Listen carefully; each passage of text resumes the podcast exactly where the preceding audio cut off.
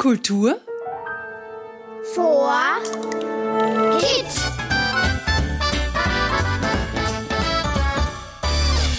Hallo und willkommen beim Kultur für Kids Podcast. Wir sind's wieder, Sophie Berger und Robert Steiner. In dieser Folge findet Robert Steine und wird es nicht schaffen, diese aufzuheben. Mhm. Wir haben uns für dieses Jahr etwas ganz Neues überlegt. Abwechselnd erkunden wir eines der vier Vierteln in Niederösterreich, um uns dort den Aufgaben des jeweils anderen zu stellen. Pro Folge gibt es eine Aufgabe zu lösen und somit die Chance auf einen Punkt. Wer am Ende mehr Punkte hat, hat gewonnen. Und für euch gibt es dabei auch spannende Rätsel zu lösen, die zusammen ein Lösungswort ergeben. Sophie und ich konnten in den ersten beiden Staffeln unseres Kultur for Kids Podcasts gleich alle fünf Punkte holen. Ja, und nun durfte ich mir in der dritten Staffel bereits einen weiteren Punkt sichern. Denn in der ersten Folge von dieser neuen Staffel hat mich Sophie ins Waldviertel zur historischen Waldviertelbahn geschickt. Dort habe ich die Haltestationen gezählt und konnte so meine Aufgabe meistern. Ich hoffe, ihr konntet euch den richtigen Buchstaben notieren, denn mit dem richtigen Lösungswort könnt ihr tolle Preise gewinnen. Die aktuellen Folgen gibt's natürlich jederzeit zum Nachhören auf www.kulturforkids.at. Dort findet ihr auch die genauen Infos zum Gewinnspiel.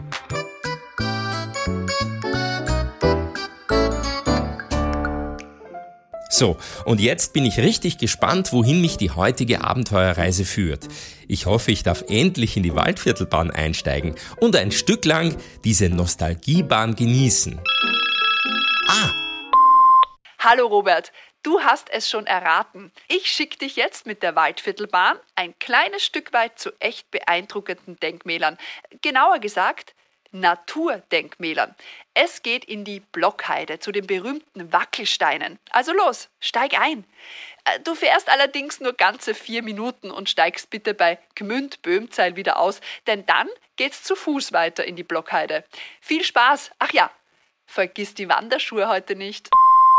Voll cool! Endlich darf ich mit der Waldviertelbahn fahren, auch wenn es nur für ein paar Minuten ist. Und dann bin ich schon gespannt auf die Blockheide und diese wackeligen Steine. Na, das kann was werden.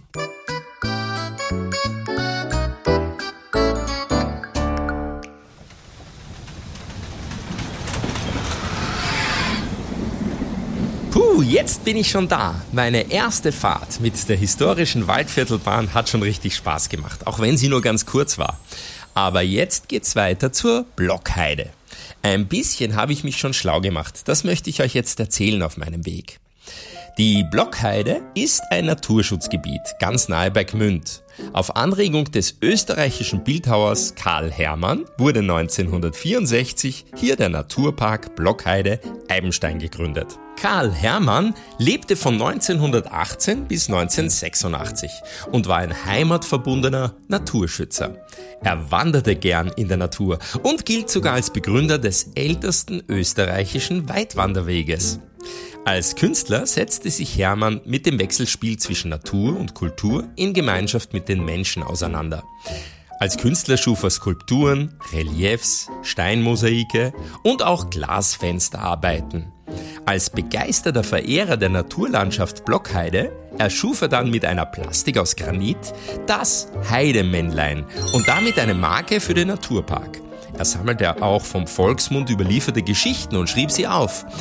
Ein Beispiel aus Märchen und Sagen über die Blockheide, das Heidemännlein. Einst lebte in der Blockheide ein Männlein. Es war rundgesichtig, trug einen langen Mantel und einen großen Hut. In einer Tasche hatte es sein ganzes Hab und Gut. Mit einem langen Wanderstab durchstreifte es oft die Blockheide und man nannte es das Heidemännlein. Die Kinder liebten das Heidemännlein. Oft sang es mit ihnen draußen in der Blockheide. Man erzählt, dass es auch den Vöglein des Waldes Musikunterricht gab. Seine Tasche war auch mit Talern gefüllt. Wenn es jemandem einen Silbertaler schenkte, konnte der Glückliche ein ganzes Jahr Geld davon ausgeben. Es wurde nicht weniger. Zwei Landstreicher erfuhren davon und beschlossen, das Heidemännlein zu fangen und zu berauben. Sie lauerten ihm in der Nähe des Mondteiches auf. Als sich das Männlein dem Teich näherte, warnten es die Waldvögel vor der Gefahr. Doch es war zu spät. Schon hatten es die beiden Räuber fast eingeholt. In seiner Verzweiflung sprang das Heidemännlein in das dunkle Wasser des Mondteiches. Man erzählt, dass sich in klaren Mondnächten manchmal sein rundes Gesicht im Wasser spiegelt.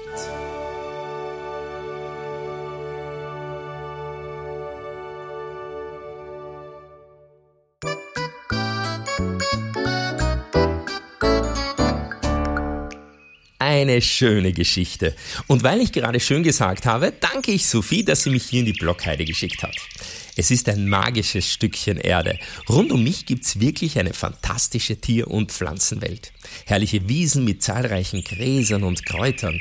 Nicht zu vergessen die vielen alten Bäume, die mir bestimmt so einige Geschichten erzählen könnten. Und auch einige Tiere konnte ich hier schon entdecken. Einen Weißstorch, einen Lurch, ein Rebhuhn und zahlreiche Schmetterlinge. Mittendrin gibt es auf einer Weglänge von rund drei Kilometern die Granit Natur. Hier lernt man die wichtigsten Gesteine des Waldviertels und ihre Entstehungsgeschichte kennen. Der Blockheide Untergrund besteht übrigens aus Granit, das lateinische Wort bedeutet übersetzt Korn, denn Granit ist ein festes Gemenge unzähliger Körner. Es besteht fast nur aus drei Mineralarten. Feldspat, Quarz und Glimmer. Und dazu habe ich auch noch eine schöne alte überlieferte Geschichte für euch.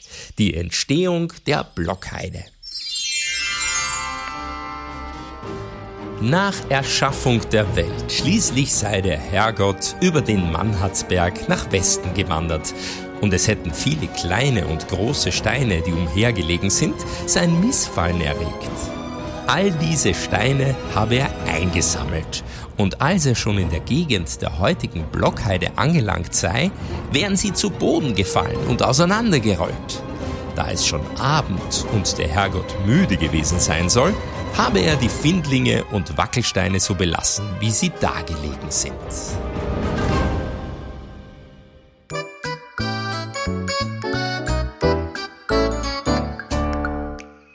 Toll, oder?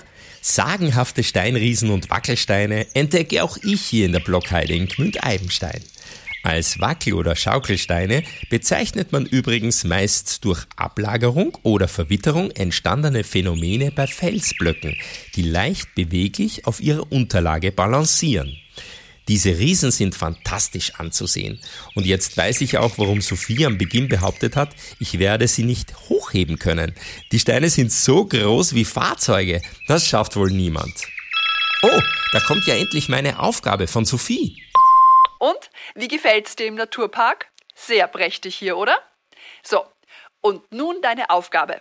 Finde heraus, was mit Teufelsbett, Christophorusstein, Koboldsteine, Grillensteine oder Teufelsbrotleib gemeint ist. Was? Moment? Die Namen sagen mir doch etwas. Ich denke, die habe ich da vorhin gerade gelesen. Das finde ich gleich raus.